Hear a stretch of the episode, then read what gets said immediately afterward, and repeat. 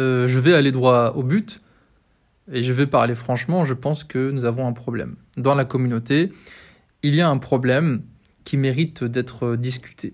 Mais avant d'évoquer ce problème, je voudrais d'abord faire une petite digression. Cette digression, c'est euh, une illustration, une image sur laquelle je suis tombé sur, Facebook.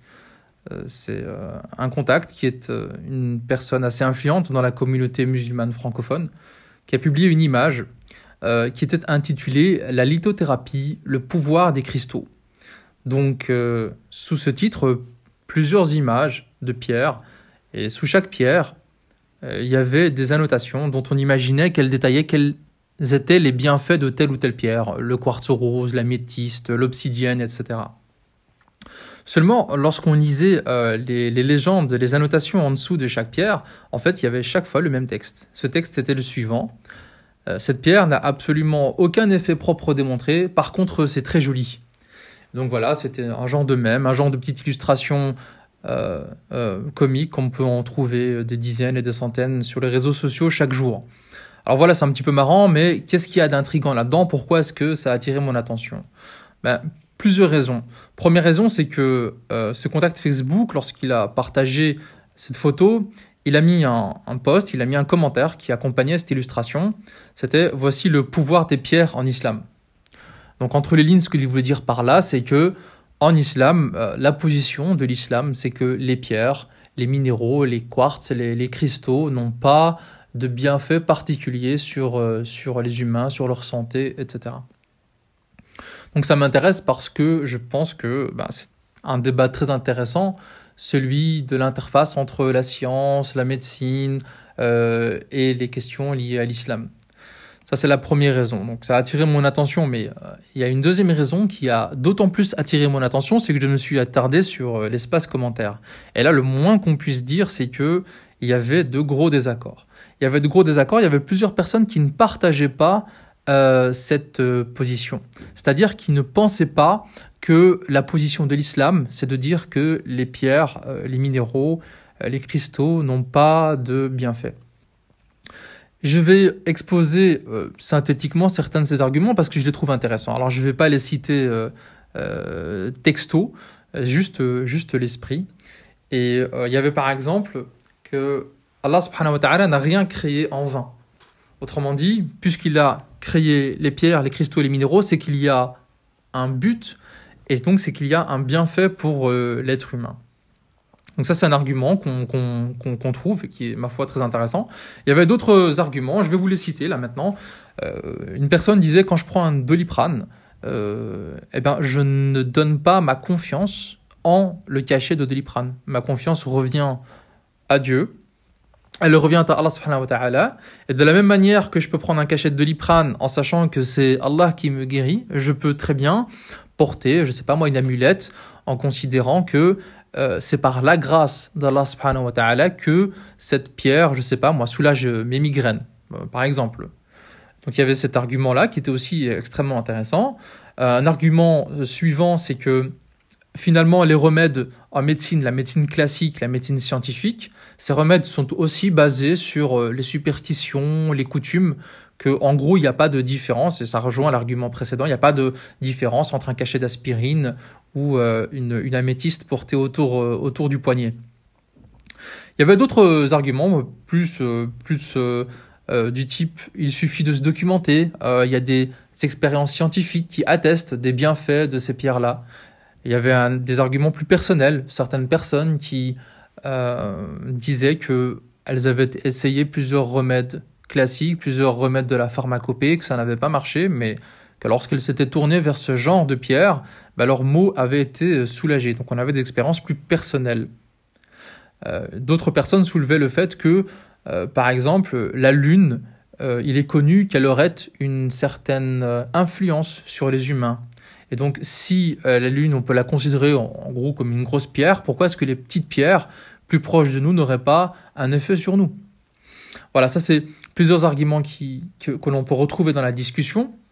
je vous la fais courte et je vous la fais plus, plus polissée, mais il y avait certains commentaires qui étaient plutôt agressifs. Il y avait un dernier argument que je voudrais également exposer parce que je le trouve particulièrement intéressant. C'est l'argument suivant. C'est celui de dire si on s'attarde sur les expériences scientifiques euh, qui nous disent que ces pierres n'ont pas de bienfaits avérés, que dire alors de ce que les scientifiques disent sur euh, les miracles, euh, les miracles dont parlent toutes les religions révélées? Ou sur par exemple les remèdes traditionnels qu'il y a dans les religions révélées? Et je trouve cet argument particulièrement puissant parce que c'est vrai que ça attire l'attention. Après tout, pourquoi est-ce que l'on devrait faire confiance aux scientifiques sur un sujet si sur d'autres sujets on ne les croit pas ou on considère qu'ils se trompent? D'ailleurs, cet argument il est d'autant plus intéressant que lorsqu'on regarde l'illustration de plus près, on voit la source de l'illustration écrite plus petit en bas. Euh, c'est la page Facebook qui s'appelle Les perles de l'antiscience. Quand on regarde cette page Facebook, on remarque que c'est une page Facebook plutôt scientiste, c'est-à-dire plutôt athée, matérialiste, plutôt anti-religion, anti-superstition. Et donc on est euh, face, euh, face à des positions qui sont complexes, qui peuvent porter à confusion. Doit-on considérer que l'islam dit que ces pierres n'ont pas de bienfaits? Et doit-on considérer que l'on doit se baser sur des expériences scientifiques pour dire cela ou sur des sources scripturaires? Euh, Peut-on accorder la confiance aux scientifiques alors que sur plein de sujets on ne leur fait pas confiance? Ça, c'est des questions qui me passionnent personnellement parce qu'elles posent la question des critères. Quels critères doit-on établir pour trancher entre, entre ces questions? En tout cas, ce qui me frappait, c'était qu'il y avait une grosse polarisation, une grosse confusion. Une polarisation parce que les, les positions semblaient irréconciliables et confusion parce qu'on ne savait pas exactement ben, sur quels critères se basaient les gens pour avancer telle ou telle euh, position. Et c'est intéressant également parce que ce genre de discussion, on ne les a pas que sur ce sujet, on les a sur plein de sujets qui touchent de près ou de loin à la communauté musulmane. Déjà tout ce qui touche effectivement à la médecine, les remèdes, à la médecine traditionnelle, la médecine allopathique, la médecine scientifique. Mais les sujets liés à l'éducation, par exemple, l'éducation positive, euh, l'éducation bienveillante, l'éducation traditionnelle, qu'est-ce qui marche, qu'est-ce qui ne marche pas, euh, la question du développement personnel, évidemment, mais aussi tout simplement l'actualité politique. Euh, lorsqu'on prend des conflits, par exemple des situations conflictuelles comme ce que vivent les Ouïghours ou, ou la crise en Syrie, on a dans la communauté musulmane des débats acharnés et euh, se pose la question de bah, quels critères nous permettent de trancher? Doit-on suivre tel média ou doit-on lire euh, plusieurs euh, avis pluralistes ou doit-on chercher la source soi-même? Il y a aussi toute la question des complots, par exemple le 11 septembre, et bien d'autres complots que l'on connaît bien sur, sur les réseaux sociaux. Comment est-ce est-ce qu'on peut se positionner par rapport à ces questions-là? Donc c'est des choses sur lesquelles la communauté se déchire et euh, c'est de ça dont je veux parler lorsque j'ai commencé euh, ce podcast en évoquant un souci, un problème dans la, dans la communauté. C'est qu'on est quelque peu perdu face à ces enjeux, face à ces débats complexes. Il y a des personnes qui ont des arguments tranchés, des positions tranchées. il y a toute une série de musulmans qui sont indécis, qui ne savent pas euh, vers où se tourner. Donc, si on reprend un peu l'exemple des pierres et de leurs bienfaits réels ou supposés, par exemple, il y a plusieurs questions que l'on peut, que l'on peut poser. Faut-il admettre, par exemple, le caractère surnaturel de ces minéraux parce que euh, dans le Coran, il y a plusieurs récits qui relèvent d'événements extraordinaires. Après tout, on a par exemple euh, le prophète Sulaiman salam euh, qui a dans sa cour un oiseau qui lui rapporte ce qui, ce qui se passe à plusieurs milliers de kilomètres de là on a euh, le prophète Ibrahim salam qui est jeté dans le feu, mais qui ne ressent aucun mal, aucune douleur. Donc, euh, l'argument consiste à dire, puisque dans le Coran, il y a des récits qui relèvent de choses qui sont miraculeuses, surnaturelles, au nom de quoi peut-on dénier à des pierres, par exemple, un caractère surnaturel, tant que l'on attribue ce caractère surnaturel, évidemment, euh, à Allah subhanahu wa ta'ala une autre question qu'on peut se poser, c'est comment mesurer ce caractère surnaturel Mettons que l'améthyste soulage la migraine.